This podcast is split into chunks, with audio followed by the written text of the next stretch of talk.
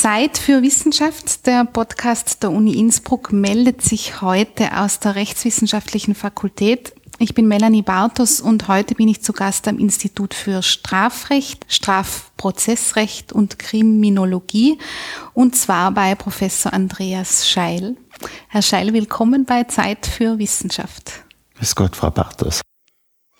Ich ähm, muss ja ehrlich zugeben, ich bin ein bisschen aufgeregt oder vielleicht mehr gespannt auf unser heutiges Gespräch, denn es ist das erste Mal, dass ich mich in die Rechtswissenschaften wage im Rahmen des Podcasts.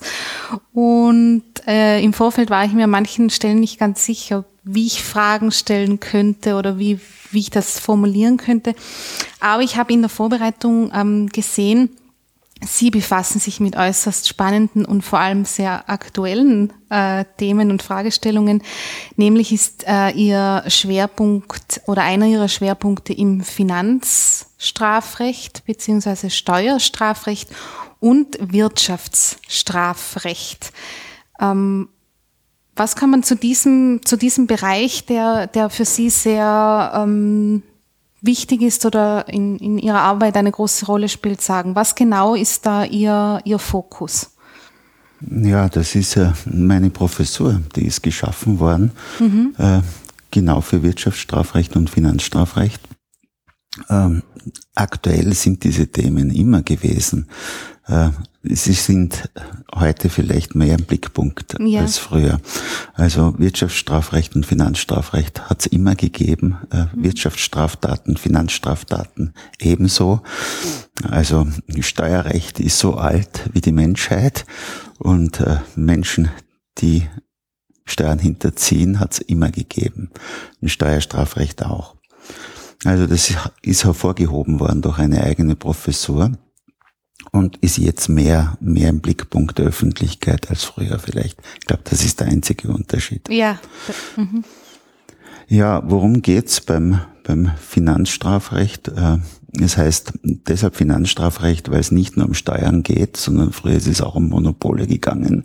Davon haben wir jetzt noch das Tabakmonopol, ein Tabakhandelsmonopol. Mhm. Ähm, es geht um Zölle, um Einfuhrabgaben äh, im, im Hauptbereich. Aber das geht, äh, Finanzstrafrecht hat, es gibt auch ein Finanznebenstrafrecht. Das geht äh, hin bis zum Artenschutz, äh, weil ähm, Washington Artenschutzabkommen zum Beispiel äh, um den Handel mit geschützten Tieren und Pflanzen äh, zu unterbinden, ist auch Finanzstrafrecht dafür geschaffen worden. Also mhm. na, das Feld ist relativ weit. Ja. Und Wirtschaftsstrafrecht, mein Gott, das ist hauptsächlich im, im, im allgemeinen Strafrecht enthalten. Betrug, Veruntreuung, Untreue, äh, ein Delikt, das zurzeit äh, Österreich massiv beschäftigt, auch mhm. durch eine Änderung der Rechtsprechung. Und gerade gestern ist eine Novelle des Strafgesetzbuches beschlossen worden im Parlament, wo auch die Untreue äh, etwas geändert worden ist, meiner Meinung nach nicht wesentlich. Aber die Aufregung war groß. Ähm, denken wir an die Fälle von Kreditvergaben an nicht kreditwürdige äh, Kreditnehmer im, im großen Bereich der Hypoalpe Adria, mhm. wo äh, Bankmanager extrem große Schäden angerichtet haben, die ja ganz Österreich äh, beschäftigen, äh, weil wir äh, diese Bank übernommen haben, die ist notverstaatlicht worden und jetzt mit viel Steuergeld äh, Schäden abdecken müssen. Äh, ja, aber Wirtschaftsstrafrecht äh, gibt's auch in, nicht nur im Strafgesetzbuch, da ist es immer schon betrieben worden. Denken wir an Bilanzdelikte, die auch gestern aus dem Nebenstrafrecht in das Strafgesetzbuch transferiert worden sind und novelliert worden sind. Hm, auch um sie mehr äh, äh, die Bedeutung dieser dieser Bilanzdelikte äh, in, mehr ins Zentrum zu, zu rücken. Ähm, ich finde, das war eine gute Idee, das aus dem Nebenstrafrecht in das Finanzstrafrecht äh, in, das, in, in das Strafgesetzbuch zu transferieren. Aber das geht hin bis zu Wettbewerbsstrafrecht oder von dem, mhm. was davon noch übergeblieben ist, Kartellstrafrecht.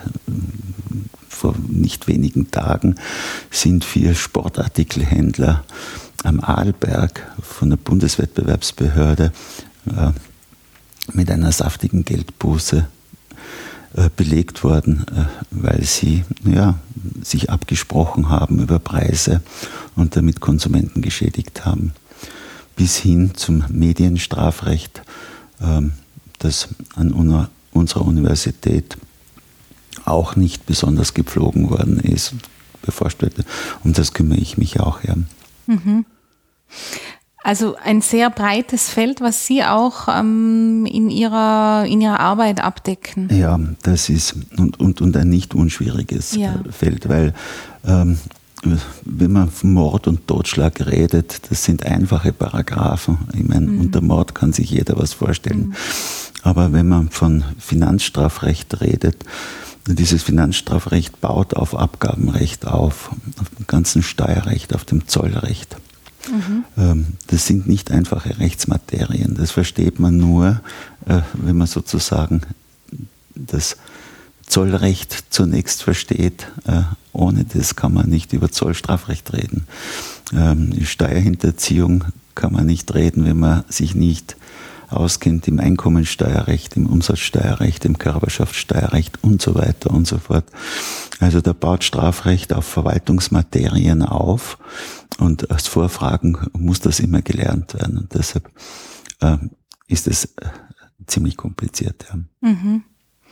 Ziemlich kompliziert auch, weil, ähm, weil es, weiß ich nicht, stellen wir das als sehr ähm, dynamisches oder vielleicht besser gesagt undurchsichtiges äh, Feld teilweise vor, was im ganzen Finanzbereich ähm, passiert. Also ich habe das deshalb am Anfang auch angesprochen, weil es in der Hinsicht eben, wie Sie schon gesagt haben, in den Medien jetzt, wenn man das als Laie beobachtet, äh, sehr viel um diese Dinge geht. Aber wie Sie richtig sagen, was genau ähm, da dahinter steckt, was die Straftaten genau sind und, und äh, wie das dann auch tatsächlich über welche Wege funktioniert hat über Jahre hinweg, ist ja schwer, bis, bisschen schwer nachzuvollziehen. Naja, ich meine, wenn, wenn, wenn, wir, wenn wir über das Finanzstrafrecht reden, also ähm, die meisten Fälle sind dann nicht so kompliziert. Also das äh, mhm.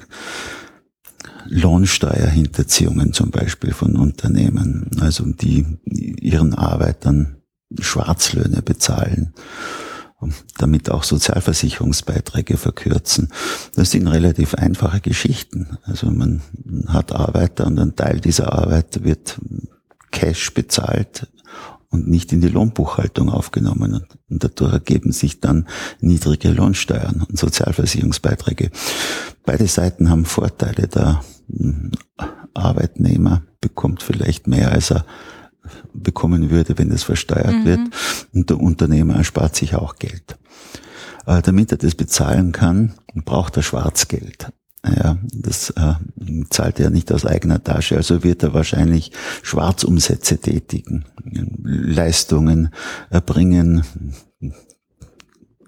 Denke da an, an, an, an im Baugewerbe. Ja, ein Haus wird gebaut, Bäder werden gebaut, Maler kommen und ein Teil des Entgelts wird dann eben schwarz bezahlt. Da hat auch wieder der äh, Auftraggeber einen Vorteil, weil es für ihn billiger wird. Er nascht mit sozusagen an dem Steuervorteil. Das sind zum Teil ganz banale Dinge. Mhm. Die Schwierigkeiten sind da eher das aufzudecken und dann äh, nachzuweisen. Oder Einkommensteuerhinterziehungen. Ja, mein Gott, äh, jeder Selbstständige mhm. äh, er bringt große Leistungen, würde ich sagen, wenn er seine Einkommensteuererklärung korrekt ausfüllt, wenn er alles, was er einnimmt, aufzeichnet, ähm, wirklich deklariert. Das ist nicht so einfach. Ich denke, ähm, man hat das Geld schon kassiert und weiß, wenn ich das korrekt deklariere, muss ich einen Großteil davon wieder abliefern. Das fällt manchen nicht leicht. Und es ist auch äh, die Versuchung so groß, würde ich sagen, mhm. das nicht korrekt zu machen. in Summe gibt es dann große, große Beträge, ja, also für den Einzelnen, aber auch für die Allgemeinheit. Also das ist eine Geschichte, die ist uralt, äh, ähm, ist im Regelfall nicht so kompliziert. Äh, gibt dann natürlich schon ganz komplizierte Steuerkonstruktionen. Denken wir an Gesellschaften im Offshore-Bereich, äh, die gewagte Konstruktionen sind, wo die, wo die Grenze zwischen Steuervermeidung, die noch legal ist, und äh, Finanzstraftat sehr, sehr schmal sein kann. Und solche Dinge aufzudecken, wenn die internationale Bezüge haben, das ist dann schon sehr, sehr schwer. Und auch die Materie wird dann sehr, sehr kompliziert. Mhm. Und wie, wie haben Sie in den, in den Themen, mit denen Sie sich befassen, dann so eine Mischung aus denen, die recht leicht zu durchschauen sind und solchen, die schwierig sind? Oder wie kann man sich das vorstellen in der Praxis? Ja, das, die Bandbreite ist, ist groß. Also von, von, von dem kleinen Unternehmer, der halt einen Teil der, Unter, der Umsätze schwarz macht. Mhm. Die berühmte Frage, brauchen Sie eine Rechnung? Die kennt jeder in Österreich, oder? Mhm bis hin, bis hin zu ganz komplizierten Konstruktionen, wo Unternehmen sich in Österreich ansiedeln wollen, zum Beispiel, wo Länder in, in, im Steuerwettbewerb stehen, wo Unternehmen sich die Standorte verständlicherweise auch danach aussuchen, äh, wo sie möglichst wenig Steuern bezahlen.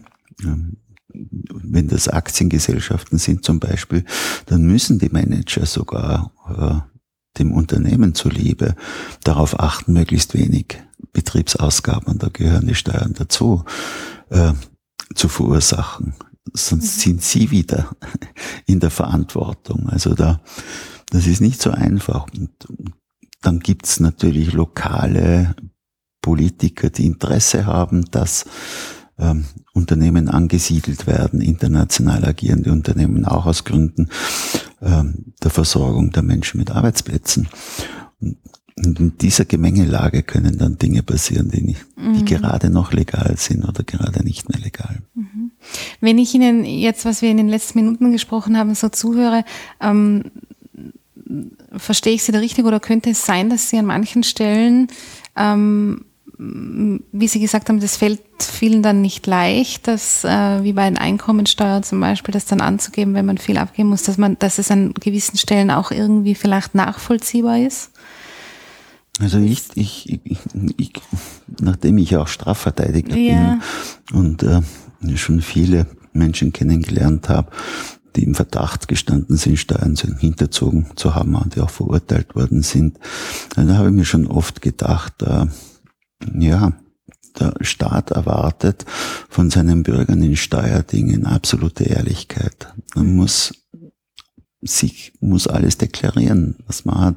Also, das ist, schon, das ist nicht leicht im Einzelfall und die Versuchung ist eben so groß und die Entdeckungswahrscheinlichkeit ist auch nicht groß. Also da kommen schon viele Umstände dazu, die mich dazu gebracht haben, zu, zur Aussage, es ist schon eine große kulturelle Leistung, ja, keine Steuern zu hinterziehen, ehrlich zu sein.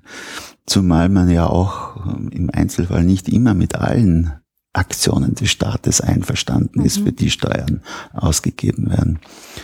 Also ich würde äh, Steuerhinterzieher äh, deshalb nicht eher in einem milden, milden Licht sehen, wenn man mal versagt. Es gibt allerdings auch, auch Steuerhinterzieher, die das schon äh, knallhart professionell machen. Ja, mhm. da hält sich auch mein Mitleid in Grenzen. Mhm. wenn sie dann erwischt werden und zur Verantwortung gezogen werden. Ja, würden Sie sagen, ist das eine ähm, wo, wo, wo sehen Sie die Ursache dafür? Dass das, ist, es, ist die Gesetzgebung in der Hinsicht einfach verbesserungswürdig oder ist das einfach, ähm, liegt das in der Natur des Menschen in ich, gewisser fürchte, Weise? Ich fürchte, das liegt in der Natur des mhm. Menschen. Mhm. Ja, ich meine, ich, trifft ganz selten Menschen, die gerne Steuer zahlen. Ja. ist ungewöhnlich. Also, und das ist ja der eine hat mehr Verständnis für die Interessen der Allgemeinheit als der andere. Ja, weil man könnte ja sagen, das ist, äh, ich zahle, zahle Steuern, weil das ist ein ähm, Solidar Solidaritätsprinzip. Natürlich, das natürlich. Ist, also ich, ich bin da oft als Verteidiger im Zwiespalt, ja. wenn ich sage, meinen Mandanten die Steuern hinterzogen haben. Das ist aber schon böse, weil mein Gehalt auf der Universität wird ja auch aus Steuergeld gezahlt. Ja. Also ähm, ja, also das sehen Menschen unterschiedlich. Äh, je mehr jemand übereinstimmt mit, mit den Zielen des Staates, desto eher wird er bereit sein, Steuern zu zahlen und desto eher wird er der Versuchung widerstehen, mhm. äh, Steuern zu hinterziehen. Mhm. Wie sehen Sie denn die, die Lage in, in, in der Hinsicht jetzt aus gesetzlicher Perspektive, was dieses, was das, die, die Steuern oder diesen Bereich betrifft, den Sie jetzt angesprochen haben? Gibt es da Reformbedarf ja. oder wo, wo sehen Sie da, weiß nicht, verbesserungswürdige Punkte oder was finden Sie besonders? Ja, das Steuerrecht, das, das ist natürlich schon ziemlich kompliziert, weil so viele unterschiedliche Interessen berücksichtigt ja. werden müssen, die äh, und der Staat Geld braucht. Gerade heute braucht er wieder besonders viel Geld. Die Staaten sind verschuldet. Und deshalb, äh, ich glaube, die Steuergesetze selber sind immer kompliziert. Also permanenten Versuche, sie zu vereinfachen, scheitern. Ähm, ich glaube nicht, dass das der Punkt ist, sondern ähm, Österreich ist zurzeit dabei, auch, auch das ist gestern im Parlament beschlossen mhm. worden, mit den Bankenpaketen, äh, ja, alten Sündern auf die Schliche zu kommen, die ihr Geld zum Beispiel in, der, in die Sicherheit gebracht haben, in die Schweiz und die Zinserträge dort nicht versteuert haben.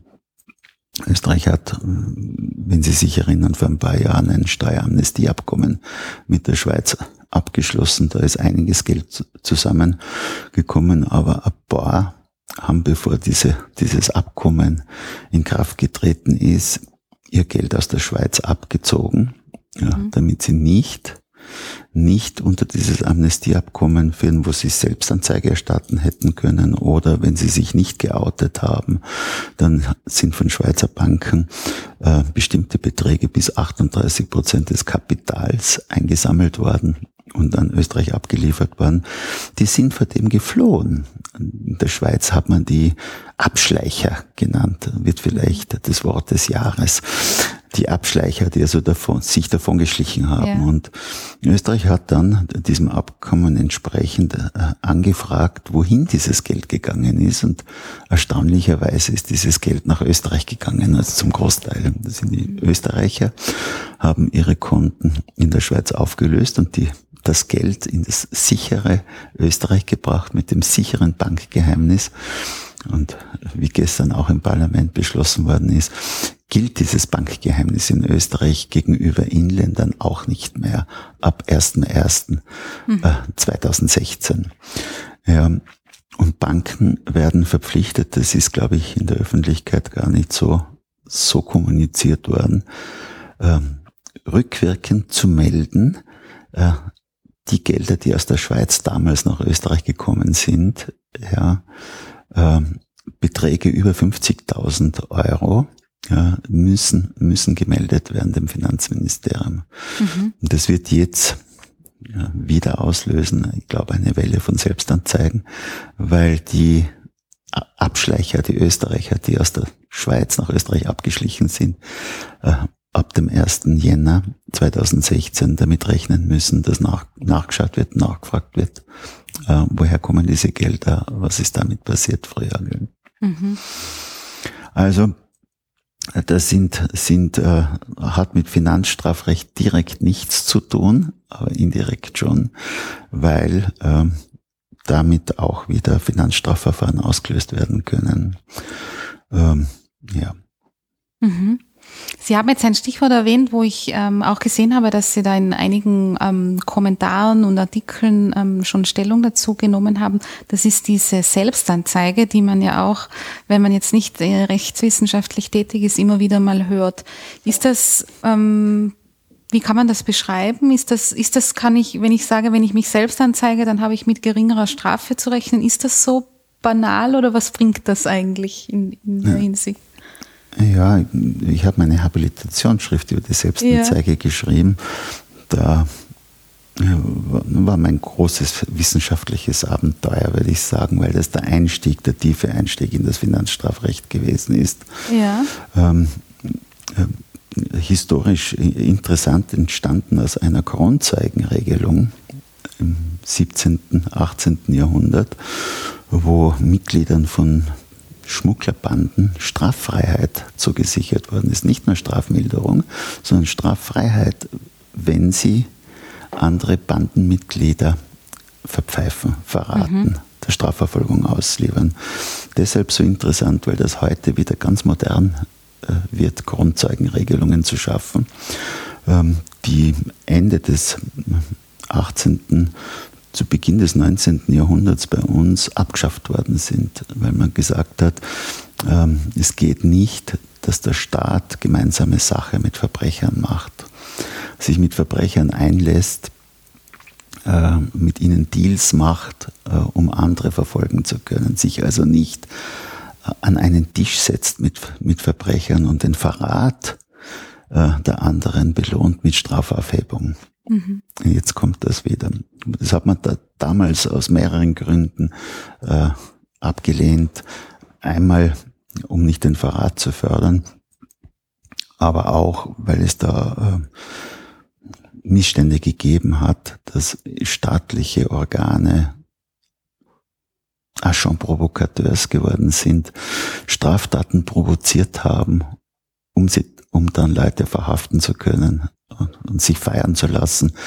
Ja, nicht nur das, damals sind Anzeiger äh, belohnt worden für die Anzeigen und auch die Kronzeugen sind belohnt worden äh, und die Beamten sind belohnt worden, die haben Prämien bekommen, Anzeiger- und Ergreiferprämien dafür, dass sie Finanzstraftaten aufgedeckt haben.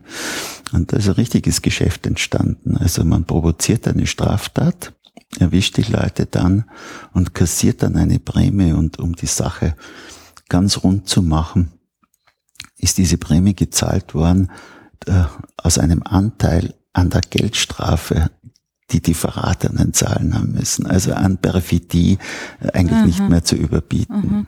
Und das hat man abgeschafft. Aber jetzt 200 Jahre später kommt das wieder. Ich glaube, man hat vergessen, diese Bedenken, die man damals gehabt hat, die sind jetzt verschwunden. Nein, äh, wer Selbstanzeige erstattet, wird straffrei. Also wird nicht nur die Strafe wird gemildert, sondern komplett straffrei. dann gibt's gute Argumente dafür für die Selbstanzeige. Wenn wir sie nicht hätten, ich fürchte, man müsste sie fast erfinden. Mhm. Ähm, das hängt damit zusammen, dass ähm, Abgabepflichtige ähm, aktiv an der Festsetzung der Steuern mitwirken müssen. Wir müssen ähm, Abgabenerklärungen abliefern äh, in bestimmten Perioden, für bestimmte Perioden, die müssen richtig sein. Äh, wenn es zu einer Prüfung kommt, müssen wir den Steuerprüfern unsere Buchhaltungen zeigen, ja, Sachen erklären. Also wir müssen aktiv mitwirken an der korrekten Festsetzung der Abgaben. Und wenn jetzt jemand fahrlässig Abgaben verkürzt hat, weil er sorglos gewesen ist, weil er sich nicht auskannt hat im Steuerrecht oder da muss er aktiv mitwirken. Und wenn er jetzt an der Ab aber auch derjenige, der vorsätzlich hinterzogen hat, der mal einmal der Versuchung erlegen ist zum Beispiel oder zweimal äh, und Steuern hinterzogen hat, es kommt zur Prüfung, er muss aktiv mitwirken an der korrekten Festsetzung der Steuern und kommt damit in eine Zwangslage, weil er jetzt gezwungen ist, auch sich direkt oder wenigstens indirekt aktiv selber belasten zu müssen. Und seit der Abschaffung der Folter, es ist ein heiliger Grundsatz äh, im Strafrecht, dass man nicht gezwungen werden darf, mit Strafen früher durch Folter mit körperlicher Gewalt, aber heute durch Strafen oder sonstige Nachteil aktiv an seiner eigenen äh, Selbstbeschuldigung mitwirken zu müssen. Mhm. Äh, dieser Nemo tenetur se ipsum accusare Grundsatz, äh, der hat Verfassungsrang bei uns. Mhm. Deshalb hat man in Österreich, auch in Österreich, in der Strafprozessordnung seit 2008, äh, das Recht, vorher hat man es auch schon gehabt, aber jetzt ist es ganz eindeutig, zu schweigen. Mhm. Man muss, wenn man beschuldigt wird einer Straftat, gar nichts mehr tun. Ja. Ähm, man muss sogar aufmerksam gemacht werden. Sie haben das Recht zu schweigen und äh, wenn Sie reden, passen Sie auf.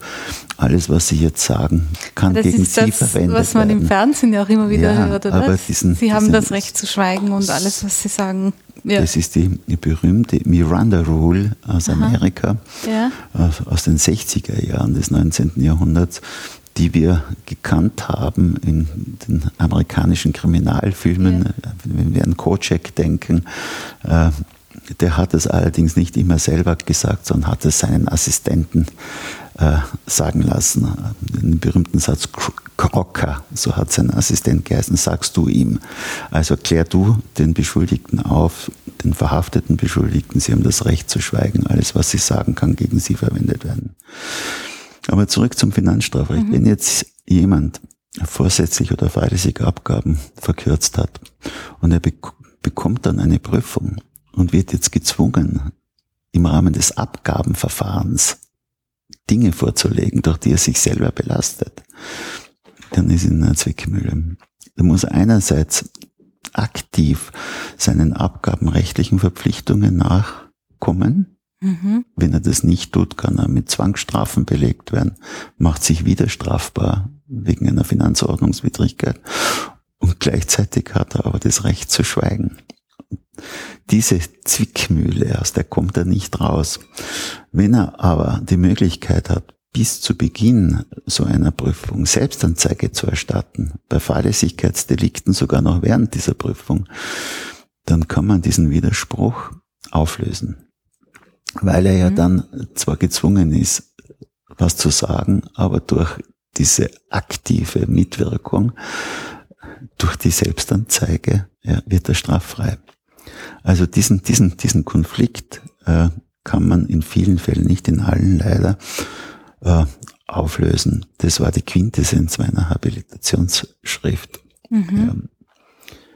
Diese, diese, dieses Spannungsverhältnis zwischen den Mitwirkungspflichten in einem Abgabenverfahren auf der einen Seite und dem Recht zu schweigen, sich nicht selber durch aktives Tun belasten zu müssen, auf der anderen Seite im, im Finanzstrafverfahren, das hat den Doyen der österreichischen Steuerrechtler, den Herrn Stoll, in den 80er Jahren zum spektakulären Aufsatz veranlasst, wo er gesagt hat, wir können diesen, diesen Konflikt nicht lösen, außer wir schaffen das Finanzstrafrecht ab. Also das war ein besonnener Steuerrechtler, der äh, die Lösung darin, darin gesehen hat, das Finanzstrafrecht abzuschaffen. Das wäre mhm. natürlich.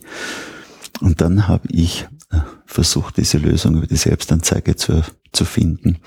Er war dann auch Gutachter in diesem Habilitationsverfahren. Ja, und hat sich sehr gefreut äh, darüber, dass in dem Gesetz, das er abschaffen wollte, zumindest ein Großteil der Fälle gelöst werden kann über die Selbstanzeigebestimmung. Ja, die Selbstanzeige, die spielt eine große Rolle im Finanzstrafrecht. Mhm.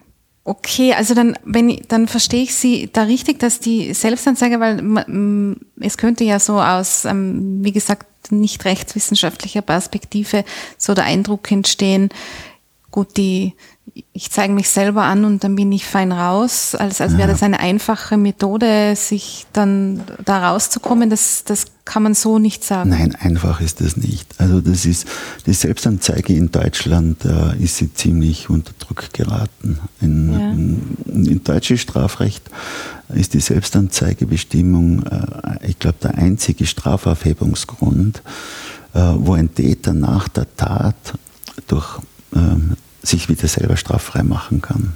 Das mm, in Österreich hat tätige Reue.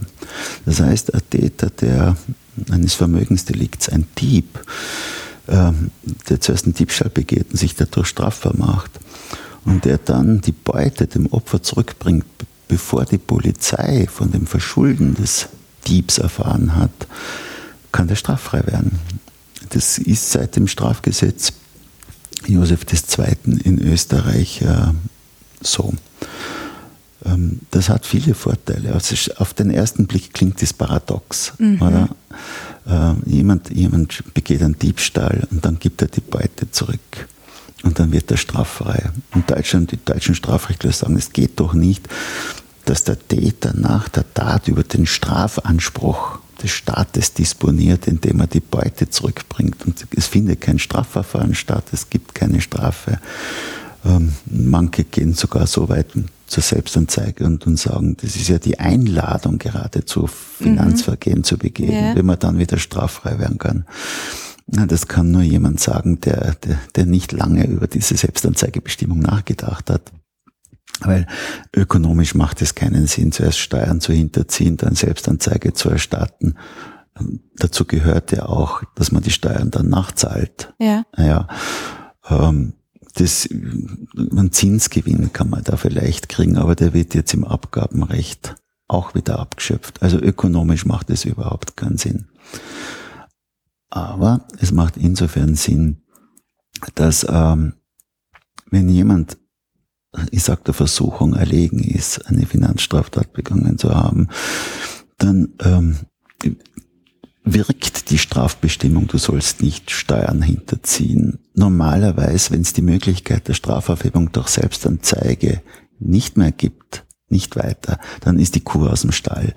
Und der Finanzstraftäter hat eigentlich nichts mehr zu verlieren, außer das Geld durch eine Geldstrafe oder seine Freiheit, wenn es eine Freiheitsstrafe gibt.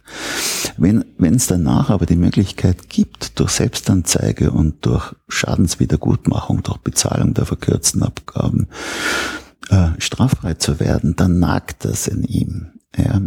Mhm. Dann kann er hergehen und kann sagen, okay, ich habe einen Fehler gemacht, ähm, ich mache den Schaden wieder gut.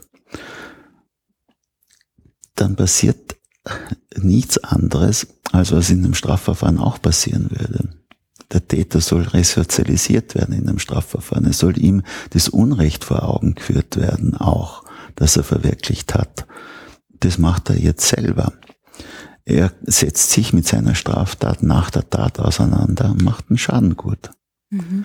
Also ich wüsste nicht, was ein Strafverfahren besser könnte, besser machen könnte, als eine Selbstanzeige, äh, bei der der Täter sich selber natürlich mit Hilfe seines Steuerberaters oder Rechtsanwalts mhm. Äh, mit der Problematik auseinandersetzt und, und, und, und dann, das ist nicht einfach, eine Selbstanzeige zu machen, da gibt's viele Fallen, viele Schwierigkeiten, ja, sich äh, da intensiv damit auseinandersetzt, dann den Schaden gut macht und, und sagt, nochmal gut davon gekommen. Ähm, also ich war schon bei einigen Selbstanzeigen dabei und ich kann Ihnen sagen, an einen Fall kann ich mich erinnern, da war, war sehr fraglich, ob die, ob die, ob die wirksam ist oder nicht. Das war mhm. ein Jahr, war das offen, bis das Verfahren dann, das äh, gerichtliche Finanzstrafverfahren eingestellt worden ist. Der gute Mann hat wegen Magengeschwüren einen halben Magen verloren.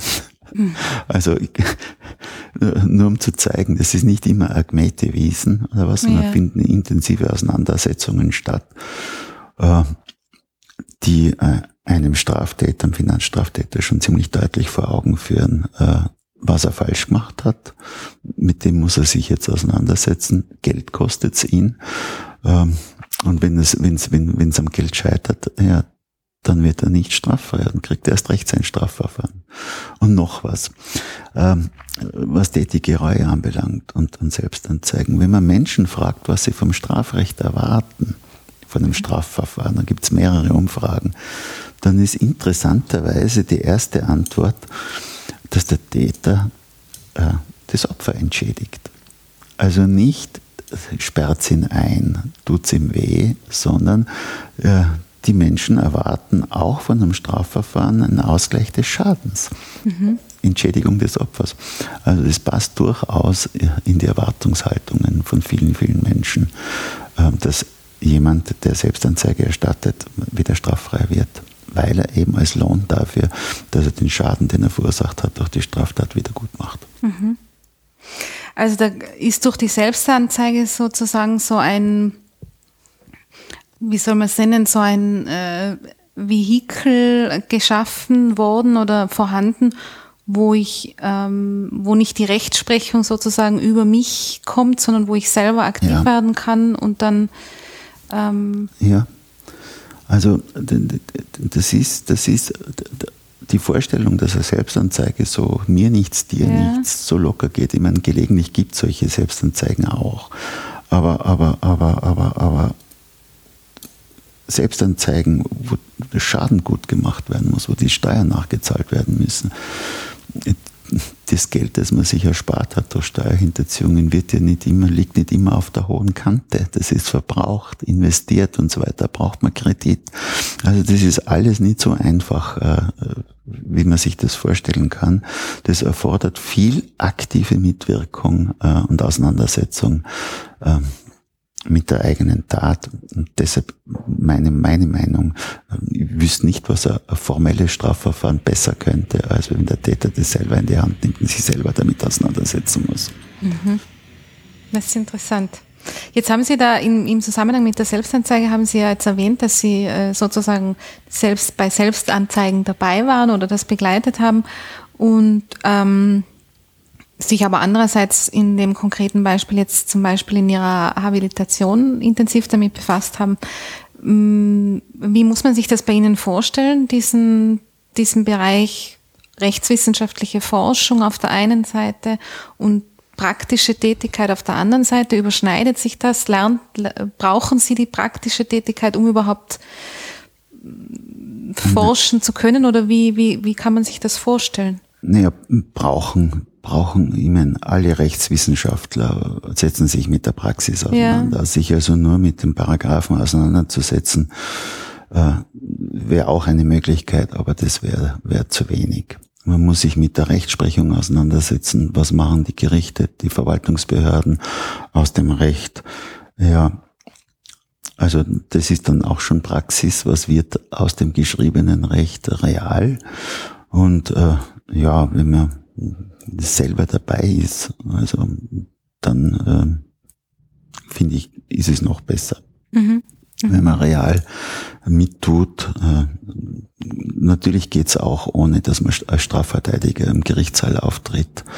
Ähm, aber es macht erstens Spaß und zweitens, äh, ja, erfährt man dann selber besser, äh, was wirklich los ist. Und drittens, das nützt für die Lehre. Man hat Beispiele, mhm. kann erzählen, kann was erzählen aus dem Leben, ja, äh, was man selber, man ist nicht auf Dritte angewiesen, auf die Erzählung von Dritten, sondern hat selber erlebt. Und natürlich äh, jede Menge Anregungen für Forschung auch, weil da praktische Fragen auftauchen, äh, an die man nicht gedacht hätte, wenn man nur im Elfenbein an den Boden ja, sitzt. Verstehe. Also das ist schon, schon, schon ganz gut. Man muss allerdings aufpassen, das stimmt schon, dass man die richtige Balance, Balance hat und, und, und, und äh, nicht zu viel tut. Ja. Mhm. Haben Sie ein konkretes Beispiel vor Augen, wo Sie aus Ihrer Tätigkeit als Strafverteidiger etwas mm, mitgenommen haben, was dann in die Forschung eingeflossen ist, wo Sie sagen, das war, mm, war ein, ein prägendes Ereignis, wo Sie gemerkt haben, das wäre jetzt ohne diese Tätigkeit nicht in der Form aufgekommen? Ganz aktuell, ganz aktuell zerbreche ich mir den Kopf. Oder ich habe ihn schon, schon, schon zerbrochen und bin beim Finalisieren dieses Aufsatzes äh, es ist gegangen um ein Verfahren. Ich war da nicht Verteidiger, aber ein Verteidiger hm, hat, hat mich gefragt, ob ich ihm da helfe. Eine ganz konkrete Frage, es findet eine von einer Finanzstrafbehörde angeordnete Außenprüfung statt, also Betriebsprüfung mhm. konkret. Geht darum, um eine Selbstanzeige äh, und da wird jetzt überprüft, ob der Abgabepflichtige vollständig offengelegt hat, was er da an Abgaben verkürzt hat. Und dann wird eine finanzstrafbehördliche Außenprüfung durchgeführt durch ein Finanzamt. Und da geht es um die Akteneinsicht. Da geht es um die Akteneinsicht. Entscheidet jetzt die Finanzstrafbehörde im Ermittlungsverfahren für ein gerichtliches Finanzstrafverfahren und die Staatsanwaltschaft auf der einen Seite, die das angeordnet haben, diese Prüfung, diese Außenprüfung, über die Frage, darf, in den, darf der Beschuldigte und sein Verteidiger in den Akt hineinschauen, um sich wirksam verteidigen zu können, oder b, entscheidet das, weil diese finanzstrafbehördlich angeordnete Außenprüfung äh, gleichzeitig auch eine abgabenbehördliche Prüfung ist zur Festsetzung der Abgaben, oder entscheidet das Finanzamt nach den Regeln der Bundesabgabenordnung über die Akteneinsicht. Und da gibt es ein, ein, eine Schwierigkeit. Ähm, die Akteneinsicht nach Bundesabgabenordnung, die darf verweigert werden, wenn dadurch äh, Informationen äh, betroffen sind von dieser Akteneinsicht, die Dritte betreffen, die mhm. Abgabepflichtigen. Jetzt ist das ein Verfahren, bei dem es mehrere Beteiligte gibt. Und damit ist die Akteneinsicht, wenn man das nach den Regeln der Bundesabgabenordnung macht, leichter beschränkbar, wie wenn man das nach den Regeln der Strafprozessordnung, äh, in dem Fall, oder ähm, des Finanzstrafgesetzes macht, wo keine Rücksicht auf Geheimhaltungspflichten, die Dritte betreffen, genommen wird. Eine ganz banale praktische Frage mit großen Auswirkungen. Und da wird jetzt herumgetan, äh, gibt es die unterschiedlichsten Meinungen. Ja, also auf die Fragestellung wäre ich nicht gekommen, wenn ich mit dem Verteidiger nicht öfter einmal ja. was zusammen mache, zum Beispiel. Ja. Ist es an manchen Stellen auch vielleicht ein bisschen überraschend, dass man das, dass man auf gewisse Fragen, die vielleicht gar nicht so schwierig erscheinen, aus rechtlicher Sicht nicht wirklich eine definitive Antwort hat? Das ist die, die Rechtsordnung ist nicht aus einem Guss. Ja, ja also das ist, ähm, es gibt so viele, so viele Zweifelsfragen und unterschiedliche äh, Interessen geschützt sind in unterschiedlichen Verfahren und die treffen dann da zusammen. Das ist eine große Kunst, da die richtigen Antworten zu finden oder zumindest vertretbare Antworten zu finden. Mhm. Ob sie richtig sind, das wissen sowieso immer nur die Höchstgerichte. Ja. Aber dass dieser Eindruck, den man äh, gewinnt, äh, ich, ich kann mich noch an, an Studienkollegen von mir erinnern, die eben äh, Rechtswissenschaften studiert haben, die nämlich gerade beim Strafrecht, das ist ja so die bisschen die Angstprüfung, oder? Wenn ich das so so richtig. Ist das wirklich so? Äh, ja, ich habe also meine Erfahrung war von meinen Studienkollegen, dass Strafrecht eines der schwierigsten Dinge ist. Äh, warum haben Sie sich denn für so einen, also empfinden Sie das einerseits so und andererseits, warum haben Sie sich für ein Gebiet entschieden, wo Sie eingangs ähm, ja schon angedeutet haben, dass es nicht das Einfachste ist? Das hat sich bezogen auf das Finanzstrafrecht und okay. das Wirtschaftsstrafrecht. Also Mord zu verstehen, ja. das ist ganz einfach. Ja. Also das ist das ist, ich glaube nicht, dass es einfach, was Einfacheres mhm. gibt, als ein Mord zu verstehen, Mordparagraphen. Nein, äh, das waren jetzt zwei Fragen. Also ich weiß nicht, Sie sind jung, äh, Ihre Studienkollegen, äh, die haben wahrscheinlich Strafrecht nach der geltenden Curriculum gemacht. Ja. Ähm, das ist ein, leider, leider sind wir im ersten Studienabschnitt gelandet mit mhm. dem Strafrecht. Mhm.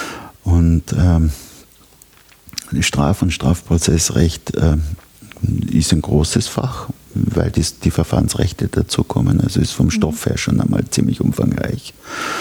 Und ähm, ja, es ist wahrscheinlich, wir sind nicht glücklich, dass wir im ersten Abschnitt äh, gelandet sind. Es war eine, eine, eine, Studienreform mit dem Ziel, die Dropout-Quoten im Strafre äh, in, in, in Rechtswissenschaften dadurch zu senken, dass da damals erste Abschnitt, der nur aus rechtshistorischen Fächern bestanden hat, mit einem Fach oder mit Fächern des geltenden Rechts äh, versehen mhm. wird, damit Studierende von Anfang an sehen können oder besser sehen können, ist, ist es das Studium, das mir gefällt oder nicht, um, um die Dropout-Quoten äh, nicht, nicht zu senken, sondern um, um die Dropouts früher zu produzieren. Also dass jemanden, dem das nicht gefällt, dass der früher umsteigt auf ein anderes Studium. Ähm, ich weiß nicht, ob das gelungen ist, weil ähm, die, die Ausfallsquoten in Rechtswissenschaften, glaube ich, sind immer hoch, es hängt damit zusammen, dass es für viele ein Verlegenheitsstudium ist. Für mich war es übrigens auch ein Verlegenheitsstudium, weil ich auch nicht gewusst habe, was ich eigentlich wirklich will. Mhm. Und dann habe ich Rechtswissenschaften gewählt. Das war gut so. Nein, ich glaube, äh, dass deshalb das als schweres, schweres Fach äh, gilt vom Stoffumfang her. Wie ich dazu gekommen bin, das war Zufall. Zufall. Das war Zufall. Ich habe, äh, wie schon gesagt, wollte zuerst, ich wollte Filmregisseur werden, das war mein eigentlicher Wunsch. Aha. Ja, und habe mich dann doch nicht getraut, äh, das in Wien zu studieren, äh, weil eine Nenntante von mir mit einem Artikel aus der Süddeutschen Zeitung gekommen ist, kurz nach der Matura. Für mich war schon feststehen, äh, dass ich Filmregisseur werde, mit einem Artikel aus der Süddeutschen Zeitung über die Filmhochschule in München, die eher so eine technische Ausbildung vermittelt und nicht eine künstlerische. Und da haben, ich glaube, von 100 Absolventen zwei einen Job gefunden. Und das war mhm. mir dann doch zu riskant. Mhm. Und dann bin ich nach Wien gegangen und habe Volkswirtschaftslehre studieren angefangen, also Wirtschaft interessiert mich heute auch immer noch äh, ziemlich. Und dann zurück nach Innsbruck und habe da aber mit, mit, mit Jus weitergemacht.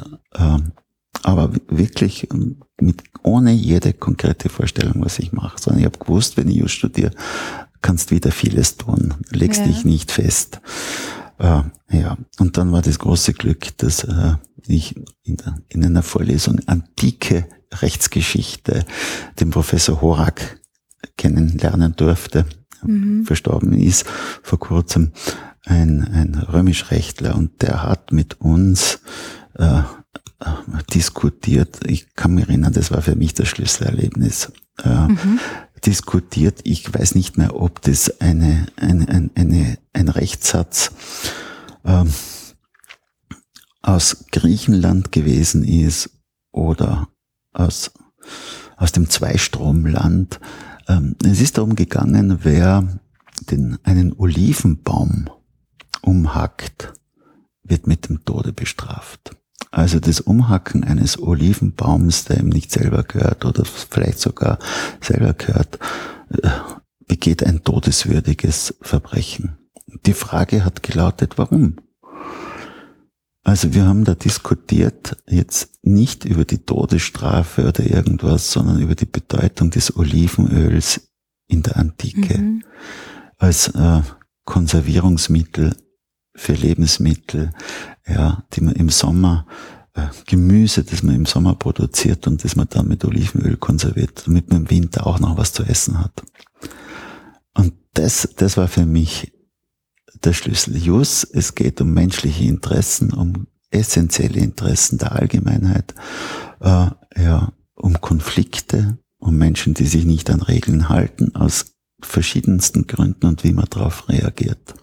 Also die Vorstellung, die ich auch gehabt habe, da geht es um trockene Paragraphen, mhm. um Gesetze, die man auswendig lernen muss, die war weg sondern es geht um, ja, um Interessenskonflikte, äh, wie man die löst und wenn man drüber nachdenkt, kommt man drauf, eigentlich ist die Lösung ganz vernünftig. Kann man unterschreiben. In seltensten Fällen wird man sagen, eine andere Lösung würde mir jetzt besser gefallen.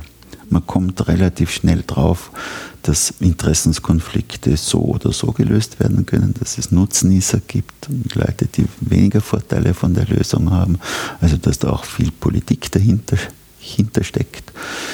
Ähm, es geht um die Gerechtigkeit, um ihre Grenzen. Also, das war für mich das Schlüsselerlebnis und danach war das Studium das reinste Vergnügen. Es war, mich hat alles interessiert.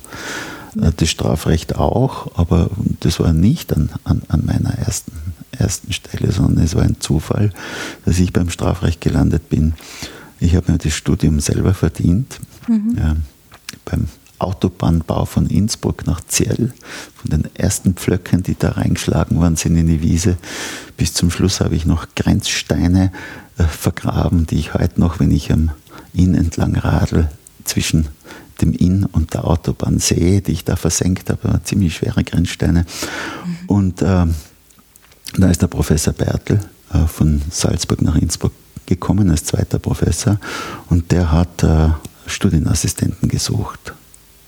Und hat die eingesessenen Assistenten äh, beauftragt, äh, Studierende anzusprechen, die aufgefallen sind als wissbegierig und so mhm. weiter. Mhm. Und äh, das war, ich war einer davon. Ja, ich bin von dem ähm, Frank Höpfel, der jetzt Professor in Wien ist, angesprochen worden. Warum bin ich angesprochen worden? Ich bin ihm aufgefallen, erstens einmal durch permanent kritische Fragerei, äh, was mit dem Strafrecht so los ist, wie man das erklären kann, dass der Staat ähm, Diebe, die andere am Vermögen schädigen, bestraft mit Vermögen, mit Geldstrafen, also mit Vermögenseinbußen, wie man das auf die Reihe kriegt, oder ein Freiheitsentzieher bestraft mit einer Freiheitsstrafe im Gefängnis, mhm. was das Ganze bringt. Also die klassischen Fragen, die sich das Strafrecht gefallen lassen muss. Und geendet hat diese Geschichte damit, dass es also eine Klausur geschrieben worden ist, bei der ich an einer ganz entscheidenden Frage einen schweren Fehler gemacht habe. Ähm, es ist gegangen um eine Brandstiftung es war der Sachverhalt und zwar gibt wie heute noch Brandstiftung an einer fremden Sache und an einer eigenen Sache. Wenn man an einer eigenen Sache eine Brandstiftung begeht, dann ist sie nur dann als Brandstiftung strafbar, wenn man über den Feuersbrunst, die man verursacht, darüber hinaus noch Menschen konkret gefährdet oder großes Vermögen konkret gefährdet. Und der Fall war der, ein Bruder zündet die Scheune an, die im Miteigentum steht mit seiner Schwester. Die beiden dürften den Bauernhof geerbt haben und haben gemeinsam eine Scheune im Miteigentum. Und da wird zwar die Frage, ist eine Scheune im Miteigentum eine fremde Sache oder eine eigene Sache? Mhm. Und ich habe da den 50-50 Joker gezogen und habe gesagt, das ist eine eigene Sache. Das war falsch. Ja. Bin zum Freispruch gekommen und es war falsch und äh, ja, aber sonst war die Arbeit schon in Ordnung. In dem Punkt war sie falsch. Aber 14 Tage später hat der oberste, oberste Gerichtshof in einer singulären Entscheidung äh, so entschieden, wie ich entschieden und bin jetzt mit dieser, mit dieser jungen, äh, jungen äh, Entscheidung des obersten Gerichtshofs zum Frank Höpfel gegangen und ja. gesagt, er soll sich jetzt erklären, warum er mich da in dem Punkt negativ beurteilt hat. Ich, ich sehe ihn heute noch, wie er, wie er seinen Standpunkt Gott sei Dank aufrechterhalten hat. Das war der richtige und, und herumgetan hat. Nein, er hat gesagt, auch der oberste Gerichtshof kann sich einmal irren und der hat recht gehabt. Ja. Und so mhm. bin ich mhm. aufgefallen und er hat mich halt gefragt und ich war heilfroh um diese Studienassistentenstelle im Strafrecht, eine Alltagsstelle, äh, weil äh, im Baugeschäft damals äh, relativ wenig gezahlt worden sind. Das muss so ein, ein konjunktureller mhm. Knick gewesen sein, dass ich für die gleiche Arbeit erheblich weniger bezahlt bekommen habe. Und ich wäre nicht mehr wie bisher mit drei Monaten Arbeiten im Tiefbau über die Runden gekommen, sondern habe den Job auch gebracht. Ja, so bin ich beim Strafrecht gelandet. Mhm. Habe es aber nicht bereut. Ja. Also das, aber es, man kann schon sagen, dass sich dann, auch wenn es ein Zufall war grundsätzlich, dass sie sich dann für die Rechtswissenschaften entschieden haben, dann relativ bald herauskristallisiert hat, dass sie das mit groß, sehr großer Leidenschaft das machen, wenn sie das so schildern, dass sich dann einzelne Prüfungsfragen und also wirklich äh, ja. sehr gut auch noch erinnern und und ähm, wenn man ihnen zuhört, hört man, also das das schwingt auch richtig mit, dass Sie das wirklich mit Faszination auch betrieben haben oder auch immer noch betreiben. Ja, es war Spaß ohne Ende. Also ich ja. kann das jedem, jedem empfehlen, der sich äh, für die Menschen interessiert, für die Gesellschaft, für Politik, für Volkswirtschaft. Ja, studiert sie mhm. ja. Das ist, es ist für jeden was dabei. Ja. Und langweilig ist es überhaupt nicht mhm. und trocken schon gar nicht. Ich hätte noch eine Frage, weil es dann äh, ähm, sehr gut zeigt, ähm, in was für Gebiete Sie sich da auch begeben, äh, die, die Ihre Forschungsarbeit betreffen. Und zwar habe ich gesehen, dass Sie sich ähm, auch mit Tieren äh, beziehungsweise Tierrechten im, im Sinne auch von Tierquälerei ähm, befassen. Und da sind Sie ähm, an der Uni Innsbruck sozusagen auch involviert gewesen in dem Bereich, der hier unter den äh, Human Animal Studies ähm, bekannt ist. Ich habe nämlich mit Frau Spannring auch schon im, im Rahmen dieses Podcasts gesprochen. Wie wie ist das, was, was interessiert Sie da oder was ist bei den Tieren ähm, da ein Aspekt, der, der Sie be beschäftigt? Ja, das war mein Hund Lück. Ach so, das, war wieder, das ist wieder, wieder ein Zufall. Also okay. ähm, ich habe mich bis dahin mit, mit Tierrechten ähm, nicht besonders, besonders äh, befasst gehabt, sondern ich habe irgendwann einmal, es war eigentlich der Hund meiner Frau. Meine Frau wollte einen Hund haben, wie die Kinder größer gewesen sind, ist mit Hunden aufgewachsen. Äh, ich bin mit Katzen aufgewachsen, bin halt ein Katzenmensch und kein Hundemensch. Mhm. Aber die hat sich einen, einen, einen, Hund gewünscht und haben uns einen Hund zugelegt und das war der Lück und eine französische Bulldogge und äh, die sind ja sowieso eigentlich Katzen. Ja. ja. Die sind, die haben Ohren wie Katzen, ja, ja äh, die, die sind äh, unbestechlich wie Katzen. Sie lassen sich eigentlich nicht erziehen. Ähm, in jedem Hundebuch äh, steht drinnen, nur, dass diese Rasse nur bedingt unterordnungsbereit wäre. Das okay. hat mir auch schon sehr, sehr gefallen. Also sehr, sehr, sehr, sehr Katzen und der Lück hat auch noch geschnurrt, wenn man ihn gestreichelt hat. Also er war eine, eine Katze. Nein, und dann bin ich angesprochen worden einfach. Also ich habe den, den, den Lück, den, den Hund mit in die Vorlesungen genommen. Also viele Menschen haben mich gekannt mit dem Lück und ja, wer heute noch nach ihm gefragt. Also es war ein großer, großer Spaß in meinem Leben, war dieser Hund. Und ich glaube, so ist die, die, die Verbindung hergekommen. Also die Veranstalter dieser, dieser Ringvorlesungen, die haben halt einen Juristen gesucht und dann haben sie gesagt, ja, einen obligatorischen Juristen. Und uns geht halt einfach nichts. Und dann, und dann haben sie mich angesprochen und dann habe ich gesagt, ja, also und, und habe mich, habe da zunächst einmal über Tierquälerei geredet und dann im weiteren Sinn also Vorträge gehalten. Also ich bin dankbar um diese Einladung, weil ich meinen Horizont auch erweitert habe. Mhm. Äh, äh, was die Rechte anbelangt. Aber ich würde jetzt nicht sagen, dass ich, dass das eine, eine, ein, dass ich ein Tierrechtler wäre oder was das nicht, sondern ich habe an zwei Vorlesungen teilgenommen. Ich glaube, es war ganz lustig. Habe ich schon gesagt, den größten Nutzen habe wahrscheinlich ich selber gehabt, weil ich mich, äh, weil ich wieder was gelernt habe. Ja. Mhm. Verstehe. Ja, ähm, dann würde ich sagen, Herr Professor Scheil, ich glaube, wir könnten noch stundenlang weiterreden, auch wenn ich, wenn ich mir Ihre Publikationen und, und Kommentare, Beiträge und so weiter anschaue. Ähm, aber für heute würde ich mich einmal ganz herzlich für das Gespräch bedanken bei Ihnen. Nichts zu danken.